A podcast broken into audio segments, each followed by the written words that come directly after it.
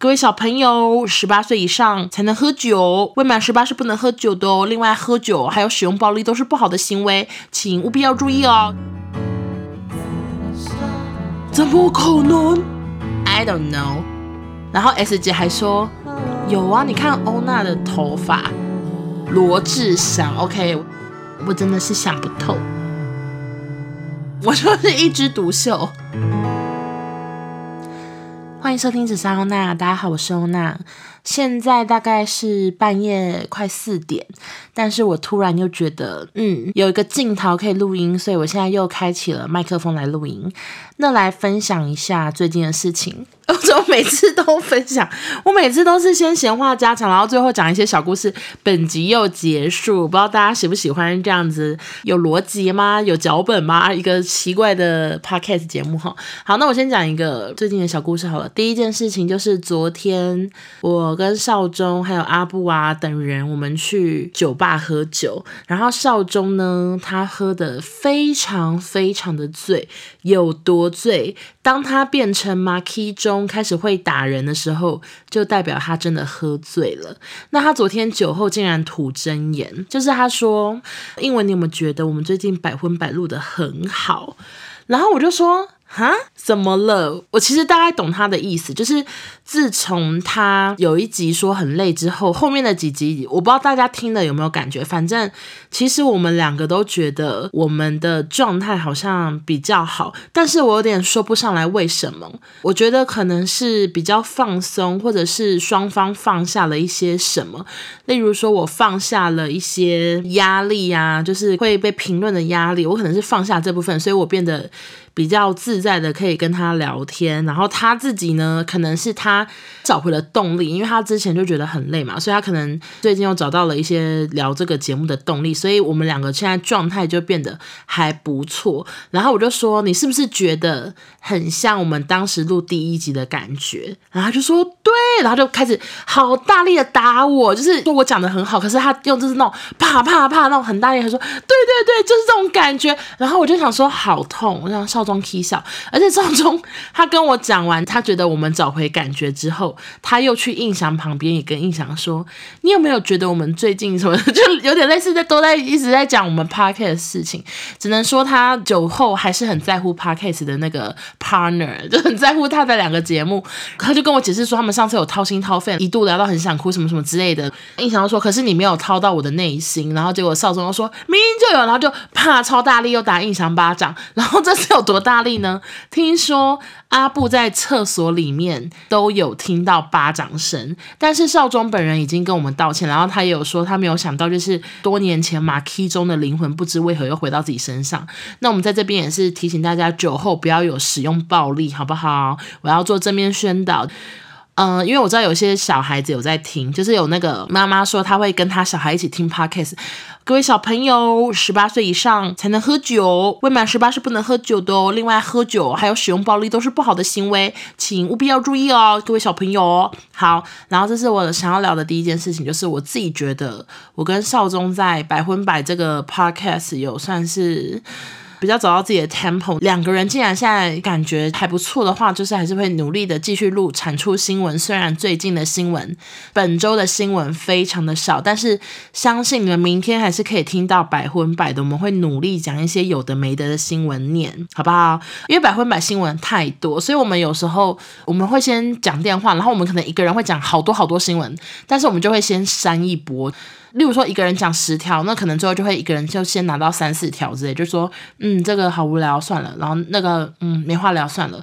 但是我们经常就是明明已经删过了，可是到现场录音的时候，我们还是吼觉得时间不够，因为我平常租录音室的时间是两个小时，那如果有工商时间可能会租到两小半，但是平常是两个小时，但是两个小时却常常录新闻录到有点不太够诶，要再加小，你知道吗？就像在开房间。一样还要加小，我没有开过房间，我只是举个例。Anyway，所以我们有时候现场也会再把一些明明做好功课的新闻又拿掉。像是呃上礼拜有发生，就是有一个有点类似作家还是摄影师，他把感谢状丢高铁站垃圾桶的事情，或者是藤井树跟九把刀和好的事情，这些都是我们有做好充足的功课，但是因为时长的关系就拿掉。那这种状况呢，可能就会把这些被拿掉的新闻又拉回下一周聊。好，反正就这样跟你们。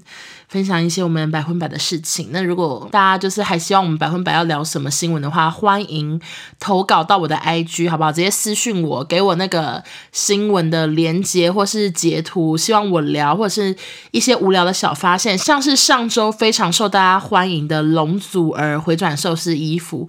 就是一个网友投稿给我的，他根本没有成为任何的新闻，他没有成为香港新闻，也没有成为台湾新闻，他不过是一个网友的心情，他觉得看起来照片很像回转寿司，那我发出来，Oh my god，就是真的很像回转寿司，大概就这样。好，结果回转寿司这个新闻，这个我们百分百创造出来的新闻。竟然让我因此爱上了一个节目，怎么说呢？容祖儿在那个演唱会上穿的那套衣服呢？某一个节目的表演环节也有人穿过，应该是同一个品牌的服装，就是《街头女战士》这个节目。好，我跟大家介绍一下这个节目，因为我觉得可能很多人没看过，但这个真的是近期我的最爱，我真的爱到不行。我觉得怎么会这么好看？然后我相见恨晚。反正它大概是今年大概夏天的时候出的一个节目，八个全女生的舞团在做 PK。其实我从头到尾都不知道他们冠军到底要干嘛，反正就是。I guess 可能是拼一个荣誉感吧，我不知道，反正就是。八个舞团呢，风格都不太一样。有些舞团他们就是很嘻哈，然后有一些就是帮很多大明星编过舞，反正就是风格都很不一样。他们就是要在节目中 PK battle，然后等等的，最后选出一个冠军队伍。然后我本人大概一天看了三四集，而且他们一集都是快两个小时，一个多小时，好长好长。但是真的太好看了，我我看到天快亮，我真的舍不得关掉，因为我本人。我曾经是辅大热舞社某一届的干部，然后如果大家想知道我当年热舞社的故事的话，你们可以去听我之前前面录的 podcast，就是有一个什么 F 班努力力争上游什么什么之类的主题，就是我在聊我辅大热舞社的故事。虽然我的舞技呢，真的算是很 so so，我跟你讲，我只能在那种戏学会或者是戏上表演，稍微比大家会跳一点，但是在热舞社就是一个大咖。我一直都很爱跳舞，就是我小时候。有去学过芭蕾，有学过民俗，而且小时候还会下腰、大天鹅、小天鹅倒立，你知道小时候都会，但长大就是完全不会。后来大学就是因为同才的压力 下加入了热舞社，我又找回了我，就是我真的很喜欢跳舞。可是你出社会之后，真的是你跳舞的几率真的是越来越低。我们只有之前那个 How You Like That 的时候，我们真的是觉得这首歌真的太辣，然后我们的公司的柜台他本人职业就是舞者。就是他平常晚上就是去教人家跳舞，然后他也是。Kimberly 的 dancer 会跟 Kimberly 去跨年啊什么之类的，然后反正我们就有请他教我们这支舞。那时候又有点重拾舞蹈。那最后来呢，因为我们节目又突然变很忙，所以后来又把那首歌学完之后又没有再继续跳。而且当时就一开始大家兴致勃勃，然后就每个人选自己的角色，说我是 Rose，你是什么 Lisa。我跟你讲，跳到最后我们大概上了五六七八堂课吧，我忘记几堂。我跟你讲，最后大家都觉得好痛苦。原本还会在那个摄影棚练习，或者是我。回家还跟我爸练习，我教我爸跳，顺便帮自己复习。但是当你就是要开始上到尾声，然后那个动作好复杂，一直走位的时候，你真的想说我不想学了，我干嘛自讨苦吃？我上班那么累，然后下班还要去厕所换成运动裤，走到顶楼，然后去跳这个舞，真的是想说我何苦？好，Anyway，反正这个节目就是给我很多的感觉，我觉得怎么会这么感人又这么好看？因为他们那些舞者之间有太多爱恨情仇，或者是他们的舞蹈。多用心，我才看到第二集我就大哭，而且我也 battle 过，好不好笑？各位朋友，我也 battle 过啊，所以我懂那个 battle 压力。我是一个完全真的是不会 freestyle 也不会 battle 的人，但是当时的状况，我记得是，我不是跟你们说，就是我很常要 audition，就是例如说你要选这支舞，你想要跳这个舞，可是有太多人想跳，例如说有二十个大一新生都想跳，然后这时候你就必须要在大家面前每个人这样轮流跳，教这支舞的那个学长姐呢，就会选他们觉得 OK 的，可以上那个舞台这样。然后我大一的时候呢，就是遇到一个很类似的事情，反正那时候我就是也是想跳某一支舞，可是真的太多竞争者，我真的很认真，就是跟我的同学们，我们连周末都去学校练舞，是不是很夸张？因为我我住的地方呢，就是离学校太远，所以我平常是很爱翘课。例如说一堂体育课，我可能一个学期只去三次，因为它是早八，礼拜一早八，我就是都不会去，离我家太远。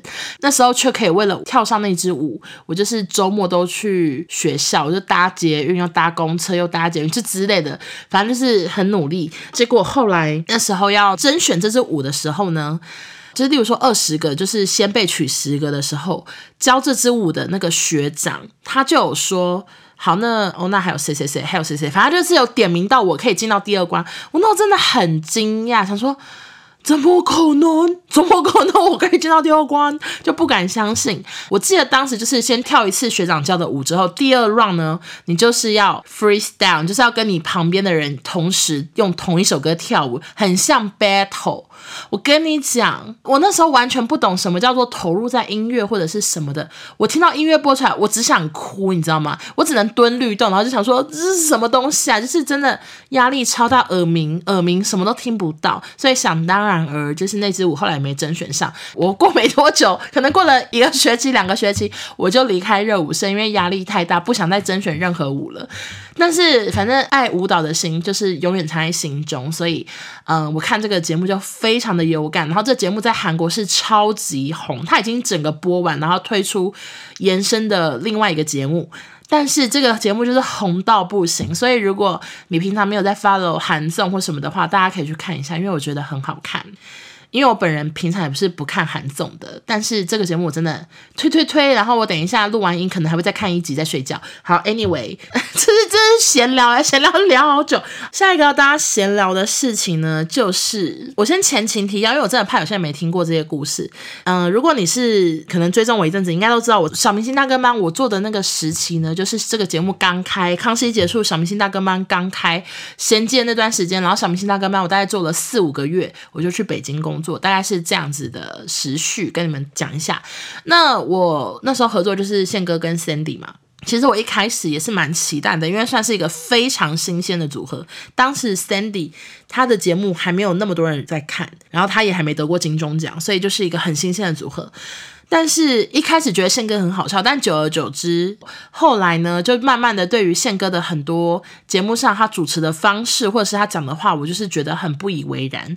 以及我本人就是上去，例如说当投票团的时候，他也会用他的方式去觉得这很幽默，然后来跟我对话。但是其实我都觉得很像在被职场取笑或职场霸凌。后来我就有跟我的同事们说，我再也不要上节目当投票团。大家会想要找你去上投票团，就是因为。我虽然当时没有认真经营 IG 或什么的，但是至少我是可能反应比较快，或者是可能可以讲出一些话的。那也很常会被主持人所点名。可是我之前，例如说我上去当投票团，我遇到康熙时，他们都会很有礼貌的对待每一位工作人员，而且他们也会真诚的听你讲话，用眼睛看你，然后。觉得你很好笑，他们也会开怀大笑。就是你知道，他们就是有用心的人。当时我们上康熙工作人的时候，我那时候呢，第一次就是觉得要在节目上讲很多话，所以我还去后台给那个化妆师姐姐妆发，然后我的头发简直弄得就是非常的浮夸，就是烫得很卷。所以经常有网友跑来问我说：“我是那个那个欧娜吗？为什么造型差那么多？”没错，就是我，我是同一个人。我还记得，至少 S 姐当时我们坐在那个椅子上的时候。然后那个康永哥好像问说：“诶，你们都有妆发吗？”然后 S 姐还说：“有啊，你看欧娜的头发好像凡尔赛玫瑰。”我就有点印象，她都有讲这种话，所以至少这个幽默是我可以接受的。而且我觉得像凡尔赛玫瑰。也没有不好，但是宪哥的幽默我就是笑不出来。好，总之因为之前有上过大热，呃，不是大热门，之前有上过小明星大跟班的投票团之后，我就发誓我再也不要上宪哥的节目，因为我想要避免所有就是被他取笑的机会。因为一个人到底凭什么跟一个陌生人就是开这种玩笑呢？我真的是 get 不到，而且我可是从头到尾皮笑肉不笑，嘴巴一点。抬起来的意思都没有。好，Anyway，一年前吧，我就收到了大热门的邀约。那时候的主题呢，就是我们有一集主题想要邀请特殊职业中的女性来分享职业不为人知辛苦的地方，以及因为这个职业比较难找对象的原因。主题叫做“难嫁职业”，不知道你有没有意愿？再麻烦给我回复哦。我当时一看到主题叫做“难嫁职业”，我想说，我不要上，这绝对是一个被取笑的大好机会。我当然是要再见，谢谢，不要联络这样。然后反正。反正我就立刻就说我时间不行，谢谢。但我记得我那天也是真的时间不行啦。然后后来呢，我就是不定时都有在那个 podcast 或者是直播有提到，我真的是不喜欢 Local King，我真的不喜欢他。结果没想到这个网友他明明就有追踪我，就是这个大热门的工作人员，他明明就有追踪我，但他还是又来问我了。就在最近的时候，他就问我说。嗯，他们最近要做一个类似娱乐王之类的主题益智单元，然后就是要找演艺圈的演艺人员来答题，通过考题来了解谁是最了解演艺圈的人。他说：“想说你的 podcast 每周都会谈论最新的娱乐新闻，感觉很适合。”然后他就给我时间，但是那个时间我也真的不行，就是我要录影。可是我当下就想说，如果你有在听我的 podcast，我在 podcast 这么常讲这个人的坏话，或者是很常表明我不喜欢他，怎么会想说我会想上大热门呢？我真的很问号。然后后来我就说我要录影，不好意思，他说太可惜了。然后就后来他又再密我一次，他说如果改到礼拜二呢？我说我那天呢要棚拍，反正原本问礼拜一，礼拜一我要录影，礼拜二我要棚拍。后来真的是大概又隔天，他说那如果改到一月呢？我真的忍不住，我就说嗯，其实我真的不想上宪哥的节目。然后就说好的，了解了。所以我真的是哈，我决定以后就是要诚实，因为一开始。我没有明说这件事，我还是觉得有点尴尬。但是因为对方真的是锲而不舍，他太想要我上娱乐什么单元之类的，所以我最后就是决定要老实的告诉他，就算你今天改到一个我真的好闲，我闲到躺在床上发慌，我闲到在家里一个人自言自语到不行，我还是不想上节目，因为真的啊，就算那是一个可以宣传百分百的大好机会。我也是算了，那在这边也跟大家讲一下，百分百目前收听次已经突破四百多万了，谢谢大家，要不要上个鼓掌音乐？耶！然后他每一集的收听都是二十几万以上，真的是很谢谢各位。我不知道你们一个人到底听几次啊，总之就是。感谢大家收听，就是有你们收听，才会后来有赞助商，有任何新朋友认识我们，其实对我们两个人来说都是很棒的事情。然后也希望大家持续的用比较诙谐的心态去看待这个节目。好好笑，我已经讲二十分钟了，而且我都还没有到我今天要讲的主题。OK，那我只能跟你们说，我等一下主题就是会讲的很快。反正呢，因为又到了二零二一年的最后一个月，十二月。那每到十二月呢，我都很喜欢这个月份，因为我很喜欢圣诞节，我很喜欢冬天，我很喜欢一个年结束，然后明年有一个崭新，有个目标，有个期望的感觉。那今年呢，我坦白说，我真的觉得。我有好多好多的尝试，像是紫砂欧娜这个 podcast，就是今年一月才开始的，百分百也是今年做的。我开始就是花更多的时间在我的 IG 啊，或者是我开始开团，第一次当巴黎丝绒，或者是我第一次去捧拍，等等，都是今年发生的。所以我真的觉得今年是一个好丰收的一年，然后。接下来呢，十二月嘛，最后的一件事情就是跨年。那我本人就是很常跨年，很常去各种地方跨年，所以我就觉得好像可以录一集来聊跨年。但是因为时间的关系，我们就是简单聊。我先聊我人生第一个跨年是什么状况好了。我第一个跨年呢，是我高中的时候，我那时候高一吧。我那天呢，就是去台中体育场跨年。我记得我那时候一放学就跟我的同学们，我们就搭计程车去台中体育场。为什么搭计程车？因为我们是读那个私立学校，同学都很有钱，所以大家就搭计程车到一中街，然后就直接去体育场跨年。然后因为我们就是大概五点多下课嘛，我们可能六点就到体育场了，所以当时我们的位置真的超前面。但是最惨最惨的事情就是，因为你位置在这么前面，你根本就是离不开，你知道吗？就是重重的人。群会包围着你，所以我们那时候从六点一路站到十二点一点，中间完全没有尿尿，真的没有尿尿。而且我记得我那天月经还来，从头到尾就是包着棉，差点讲化妆棉，包着卫生棉在那边站了六个多小时。我永远记得那天的跨年压轴是谁？是。罗志祥，OK，我从那时候就是罗太太嘛，I don't know，反正那时候我还记得，因为罗志祥是过十二点后又有一个他的秀，所以这位修罗他就是表演了他的秀之后呢，整个跨年才结束，然后罗志祥还紧接着直接去一中街办签名会，就是他在那边唱完就是 OK，可能是唱精武门吧，就是怎么唱？怎么唱。蹦蹦蹦，然后就直接去签唱会，他就直接在一中街，就是麦当劳那附近之类那边签名，应该是水利大楼吧，我有点想不起来。反正签名签到早上之类的，你看他那时候有多红。然后我跟你们说，我真的忘不了，因为我跟我的所有朋友，我们就是几男几女，被那个人群压到一个不行，而且到罗志祥那边，后面的人还会往前顶，所以我到后来，我们几乎就是是被后面的人顶着，我们才能站着。不然我们其实每个人都已经腿都快麻掉了，就是从到底在站太久。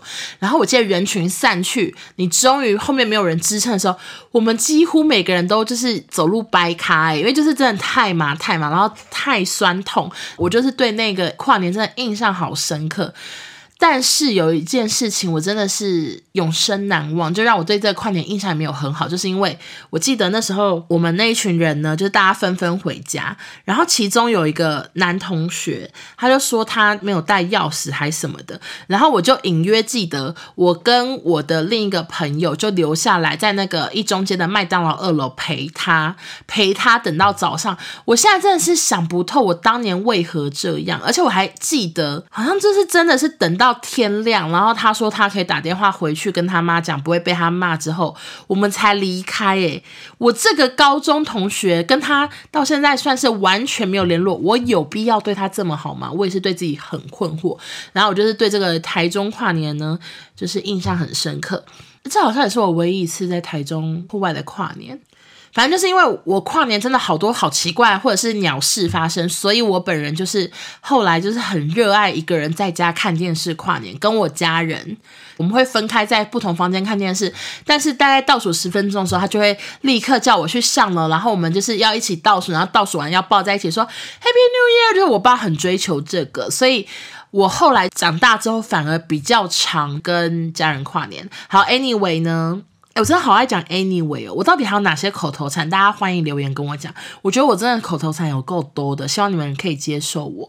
另外一个印象深刻的跨年，就是当我升大学的时候，我们那群姐妹她就有人高雄人、心组，然后我台中，我们这三个就是从外县市升来福大的人，我们都没有在一零一跨过年，所以那时候我们大一的时候，我们一群姐妹就说，我们去一零一跨年，就是要。看一零一烟火啊，然后结束后大家一起回我家，因为我就是一个人在台北住嘛，我们我们家房子比较大，因为我就只有自己住，所以那时候我永远记得三二一，然后烟火射完之后，喷完之后，你知道我看到什么画面吗？我看到全部的人开始狂奔往捷运站奔，而且那时候好像。一零一那个站还没有通，所以大家是全部人往市政府站狂奔，就像后面有僵尸在追一样。为什么？因为大家赶着要搭捷运回家。我真的忘不了那一幕，我就想说，是是是世界末日吗？怎么那么多人在跑步？然后这也是你狂跑到市府站外面之后，大排长龙，警察在指挥交通，然后整个塞到不行。我记得我每次排超久、超久、超久才终于上捷运，太累了。大家在捷运上真的好多人都坐在车厢，因为真的太累，站太久，脚太酸，这也是一个印象很深刻。然后从此以后，我大概只有再一次去一零一跨年，然后就从此再也不去一零一跨年，因为真的人太多，而且每次去完都觉得，诶，我为什么要来这？因为我真的没有想到有任何一年一零一的烟火没有烟呢。你们懂吗？就是每一次一零一的烟火都是烟雾弥漫，然后你几乎看不到什么东西，然后照片拍出来都好失败。你就想说，我为什么要来看这个烟雾弥漫的大楼呢？I don't know。但是大家就是真的很爱在一零跨年。接下来下一个我印象深刻的跨年就是五月天演唱会跨年，我已经忘记是什么时候，大概是这三四年内吧。然后那时候是 Goris 约我的，他就说就是没有跨过五月天的跨，你要不要一起去？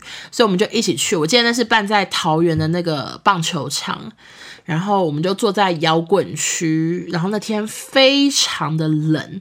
为什么我印象这么深刻？是因为我记得我穿了长袖，穿了厚外套，但是因为我坐在摇滚区最空旷、最空旷的地方，然后风真的狂吹，然后我还戴一个好厚的口罩，可是还是冷到不行。所以真的就是，嗯，只能说身体没有很舒服。然后外加那边也是人超多，外面会有非常多摊贩，所以大家都会。在进场前，可能在外面逛那些像夜市的小摊贩，然后买东西吃什么的。但是因为真的太多摊位要排队，所以我记得我们也没有也没有买什么吃的，然后也也没有买水，我们就去跨年了。然后那个跨年好像是从晚上可能九点到半夜一点之类的。好，但是这个五月天这么这么有名的团，然后这么难抢的票，为什么我还是有一个不好的回忆呢？那就是因为当时 Goris 是开车去的，然后我是搭机捷，我搭机捷去的。我们要散场的时候，他开车走了，然后我要去排队搭捷运。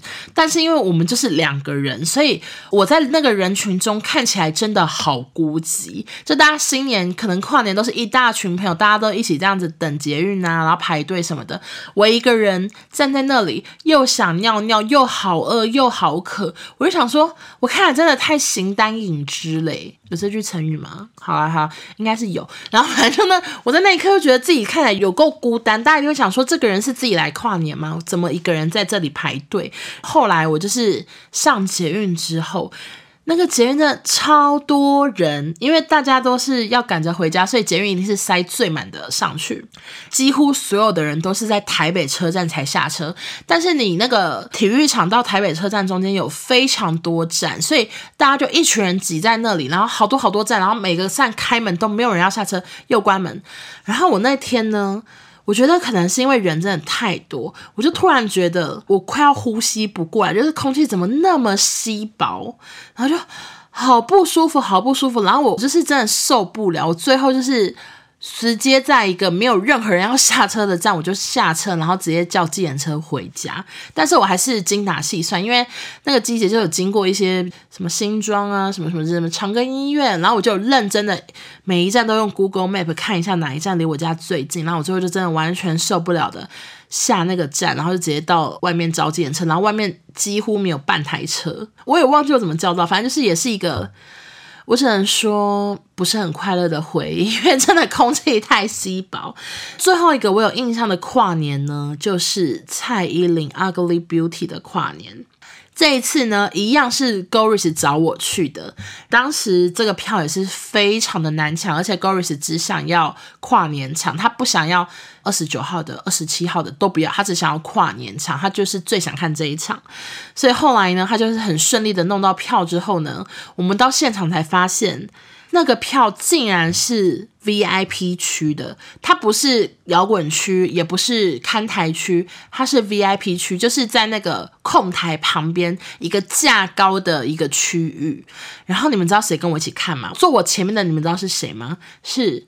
蔡依林的妈妈，她妈妈本人，那个跨年演唱会那个 VIP 区，可能是因为跨年的关系，所以那天没有什么明星跟我们一起坐在那边，但是有很多老艺人，真的很老，就是类似凌波之类的。我我有点忘记详细那个人到底是谁，他是穿棉袄来的，就是类似凌波那种年纪的资深艺人，然后还有蔡依林妈妈这样。当你在一群年纪颇大的人群中间，你觉得唱 Mr. Q 的时候会有人站起来吗？No。然后那天因为是跨年，我真的心情好好，而且又看蔡依林，我穿的好漂亮诶。我妆化好浓，可是 Mr. Q 播了，睁一只眼闭一只眼播了。没有人要站起来跳舞，然后一开始我也是觉得好尴尬，摇滚区站成这样，看台区也站了，就只有 VIP 区没站。可是我好想站，你知道吗？我那时候真的好想站起来跳，我就问 Goris 说：“你要站起来跳吗？”他说：“好丢脸，因为真的蛮丢脸的，因为那个区它是高起来的，所以其实别的地方都看得到你这一区的位置，然后那边就是摆几张椅子，所以还蛮明显，就是看得到谁是谁这样。”然后真的没有半个人站起来跳，可是因为我当时真的是动不掉，我想说。Mr. Q，我我人生最爱歌之一，我不跳，我对得起自己吗？我就不顾那个外人的眼光了，因为那时候那个区可能二十几个吧，我就是唯一一个站起来跳的人，我就是一枝独秀，然后然后真的跳好多好多首，我不畏孤单呢，我真的不畏孤单，我跳了好多好多首，然后最后直到就是他跨年前的那个 maybe 十几分钟有一个组曲，就是什么。看我七十二变啊，还是什么什么之类的，一连串我呸之类的组曲之后，所有的 VIP 区人突然好像灵魂回归，或者是他们突然醒来了，原本可能在睡高高，突然全部醒来，全部人站起来，然后我就好想问他们说：“哎，不好意思呢，前一个小时你们在干嘛？为什么这一个小时都只有我一个人独舞？我真的问号。”好，就这样。那天我记得呢，就是交通管制，然后所有的车都开不进来，就要一直走，一直走路。结果后来我还去加入了 Goris 朋友的聚会。他们约到了那个通化夜市那边的好乐迪，我就是从小巨蛋走到通化夜市的好乐迪，然后 Goris 也一起跟我走到那边之后，他等交通管制结束，他就开车走，然后我就一个人跟那个初次见面的可能五六个陌生人，然后唱歌唱到结束，好不合理哦！我怎么那么不怕生啊？我常跟你们说我怕生，然后我一个人跟五六个初次见面的人一起唱歌，唱到唱到早上。真的是没道理，但是那几个人都对我超好，所以我就觉得，诶，也不错啊，认识新朋友，还 follow 一下 IG 之类的。好，这就是我过去几年来跨年的故事。我现在。现在经历了重重的挫折之后，我后来都很常就是回台中跟我家人跨年。但是今年跨年呢，又再次的要跟同学们跨，然后这次超大团，就是可能会有三十个人，大家一起是山上的民宿这样。啊、三十个人里面有一些真的是完全没见过，就可能是同学的朋友，或者是同学的老婆、老公之类的。I don't know 会发生什么事，希望我可以平安撑过今年的跨年，一定会平安啦！我呸呸呸，能开心的度过今年的跨年，因为真的是跨年怎么会这么多意外呢？我真的是想不透。好的，那今天大家就是聊到这边，噼里啪啦讲好多话，嗯、再次感谢大家收听。如果没事的话，我们可能就还是可以下周见。非常感谢大家，然后也希望你们继续收听我的节目。那如果你觉得好听的话，欢迎推荐给你身边所有的朋友，请他们订阅我，然后给我五星好评。一颗星的话就谢谢，不用了。好的，我们下周见，拜拜。我的朋友们来自高雄，来自哪？I think, I think 嘞。如果没事的话，我们可能就还是可以下周见。那如果很累的话，可能就是下周是晚安直播，我不知道。就希望你们大家还是要继续收听我的节目。那 我刚刚怎么一瞬间好像变娃娃音？